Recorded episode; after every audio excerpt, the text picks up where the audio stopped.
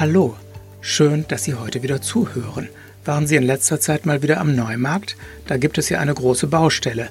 Auf der Fläche vor H und M soll ein Hotel entstehen, aber rechtlich ist die Sache noch nicht ganz geklärt. Darf der sogenannte Zauberwürfel vielleicht gar nicht zu Ende gebaut werden? Dazu erzählt uns Jörg Sanders gleich mehr. Mein Kollege Dirk Fisser ist einem Mann auf der Spur, den das Landgericht Osnabrück ins Gefängnis geschickt hat. Kein kleiner Fisch, zehn Jahre wegen bandenmäßigen Betruges. Kann aber nicht ganz so schlimm sein, denn tagsüber darf sich Philipp C. frei bewegen, weil er kurz vor seiner Verurteilung nach Berlin gezogen ist. Mehr dazu in unserem Schwerpunkt. Das Lavi gibt es ja nicht mehr, aber jetzt hat Osnabrück wieder ein Sternelokal. Welches das ist, erfahren Sie in unserem Newsblog. Außerdem verraten wir, warum sich die Karlsburg an der Belmer Straße jetzt mit dem Namenszusatz Mediterraneo schmückt. Sie hören immer der Hase nach, den Podcast aus der Lokalredaktion der Neuen Osnabrücker Zeitung am Dienstag, den 3. März, heute mit Rainer Lahmann-Lammert. Osnabrücker wissen ja, am Neumarkt ist die Lage kompliziert. Und wenn es mal zwei Schritte vorangeht, geht es meist bald darauf wieder einen Schritt zurück. Vertragt ist das auch bei der Baustelle für das Hotel, das vor H und M entstehen soll. Mein Kollege Jörg Sanders weiß mehr. Jörg, es wird ja schon seit Monaten gebaut am Neumarkt. Kann es jetzt eigentlich noch einen Baustopp geben?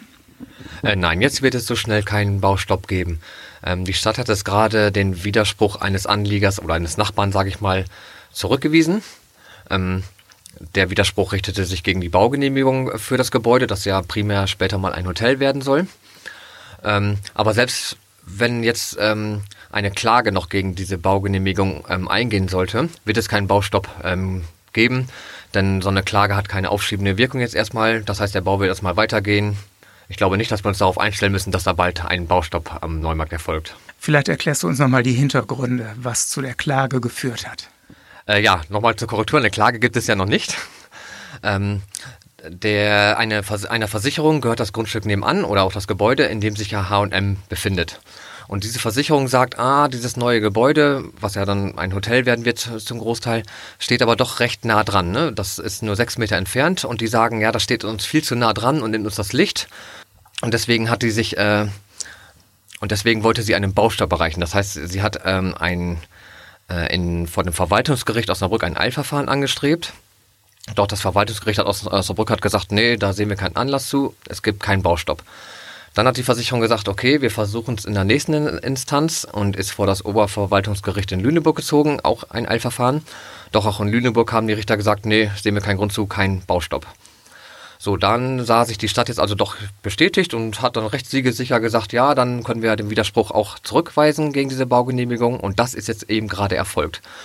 Und die letzte Option, ähm, die die Versicherung jetzt noch hat, wäre eine Klage eben. Dann kann sie also gegen, den, gegen die Baugenehmigung klagen. Das wäre dann ein ganz normales Hauptsacheverfahren und das dauert. Ähm, bis dahin ist das Hotel wahrscheinlich längst fertig, bis so eine Klage dann überhaupt vor dem Gericht verhandelt und entschieden wär, worden wäre. Dann wird es wahrscheinlich auch keiner mehr abreißen, wenn es steht. Vielen Dank, Jörg. Sehr gerne. Einen Schaden von 10,4 Millionen Euro haben Philipp C. und seine Komplizen angerichtet.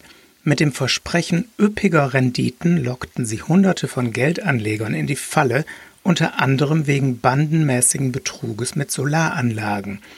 Das Osnabrücker Landgericht hat Philipp C. deshalb für zehn Jahre in den Bau geschickt. Aber tatsächlich bleibt seine Zelle zumindest tagsüber leer. Mein Kollege Dirk Fisser hat herausgefunden, dass der verurteilte Betrüger nur die Nacht in der Vollzugsanstalt verbringen muss weil Berlin nicht Niedersachsen ist. Dirk Fisser habe ich am Telefon dazu interviewt. Dirk, dass Philipp C. jetzt Freigänger in Berlin ist, war doch wohl nicht so ganz im Sinne des Landgerichts, oder?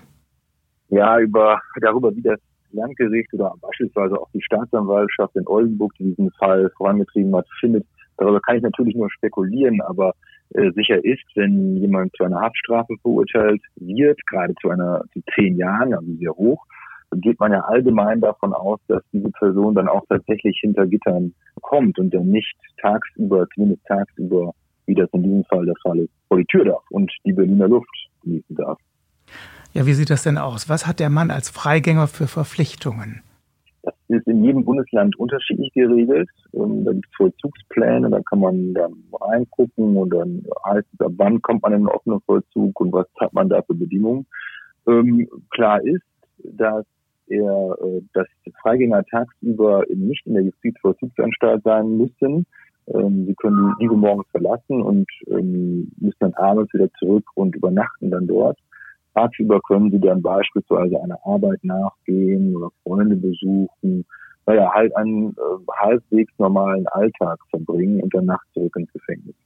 Wenn man sich jetzt diesen Fall von Philipp C. anguckt, dann entsteht ja der Eindruck, dass Kriminelle, die verurteilt sind, doch lieber die Berliner Luft tagsüber ungesiebt einatmen, als sich irgendwo einsperren zu lassen der Eindruck könnte tatsächlich entstehen. Die Berliner Justizverwaltung, die widerspricht dem. Ähm, aber wenn man sich in Justizkreisen umhört, wie wir das getan haben zu diesem Artikel, dann scheint es ein tatsächlich ein offenes Geheimnis zu sein, dass gerade Wirtschaftskriminelle in Berlin äh, eben weniger ähm, harte Haftbedingungen zu erwarten haben als in anderen Bundesländern und dass dieser Umstand eben genutzt wird, äh, indem man dann nach Berlin zieht und dort, naja, mehr oder weniger rechtzeitig in den offenen Vollzug kommt. Statt eben wie der Kompagnon äh, in diesem Fall, der ja zu acht Jahren verurteilt wurde, im geschlossenen Vollzug zu sitzen. Da stellt sich ja die Frage, wie kommt das zu so einer Ungleichbehandlung? Wir hatten äh, vor einigen Jahren, der eine oder andere mag es erinnern, die sogenannte Föderalismusreform, in, dem, in der die Zuständigkeiten zwischen Bund und Ländern neu geregelt worden sind. Und der Strafvollzug ist in diesem Zuge auf die Länder übertragen worden. Das heißt, die Bundesländer haben sich jetzt Gesetze, ja, verpasst, wenn man so möchte, indem sie, indem sie regeln, wie sie äh, den Strafvollzug ausgestalten. Vorher gab es ein einheitliches Gesetz für ganz Deutschland. Jetzt haben wir also 16 Stück, jedes Bundesland ein eigenes. Und wenn man sich diese Gesetze anguckt, dann sieht man, dass in den einen Ländern dieser Gedanke der Bestrafung sehr im Vordergrund steht, also äh, Sünden für das, was man gemacht hat. Und in anderen Ländern eben eher die Resozialisierung, also der Gedanke, dieser Mensch soll ja auch irgendwann wieder in die Gesellschaft.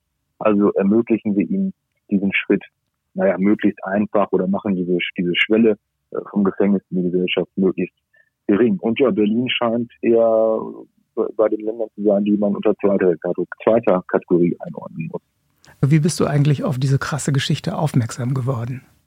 Ja, also es herrschte allgemein wohl, das kann man so, soweit kann ich das sagen, wir können natürlich nicht unsere Quellen offenlegen, aber es herrscht wohl allgemein große Verwunderung über diesen Fall im Speziellen, weil es doch eine hohe Haftstrafe ist und äh, dennoch äh, ist derjenige, der da verurteilt worden ist, eben tagsüber draußen und aufgefallen ist das am Rande eines Zivilprozesses. Denn ähm, die Opfer dieses Systems mit Solaranlagen, die also Geld investiert haben, versuchen das jetzt zurückzubekommen. Und da hat so eine Art naja, Musterprozess stattgefunden vor dem Landgericht in Osnabrück.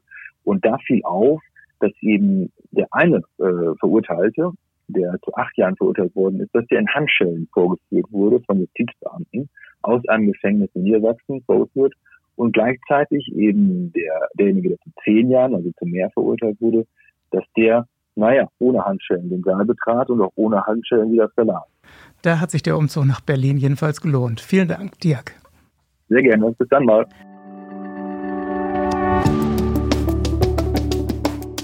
In Osnabrück gibt es wieder ein Sterne-Restaurant. Der Restaurantführer Guy de Michelin hat das Kesselhaus im Fledder mit einem Stern gewürdigt. Zur Preisverleihung sollte es eigentlich eine Gala geben, doch die wurde wegen des Coronavirus abgesagt. Etwas Glanz fällt auch auf die Gastronomie des Hotels Valhalla ab. Sie erhält für ihr gutes Preis-Leistungs-Verhältnis erneut die Auszeichnung Bib Gourmand. Wir bleiben bei der Gastronomie. Deutsch und Griechisch, das passt.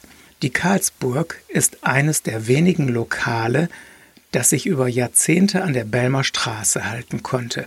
Neuerdings nennt sie sich Karlsburg Mediterraneo. Das hat mit den neuen Betreibern zu tun, Evgenia Georgiou und Petros Savidis. Die beiden bieten weiterhin deutsche Küche an, haben die Karte aber um Gerichte aus der Mittelmeerregion ergänzt. Das war unser heutiger Podcast aus der Lokalredaktion der Neuen Osnabrücker Zeitung. Danke fürs Zuhören. Bleiben Sie uns gewogen und hören Sie wieder rein. Morgen melden wir uns wieder mit Immer der Hase nach.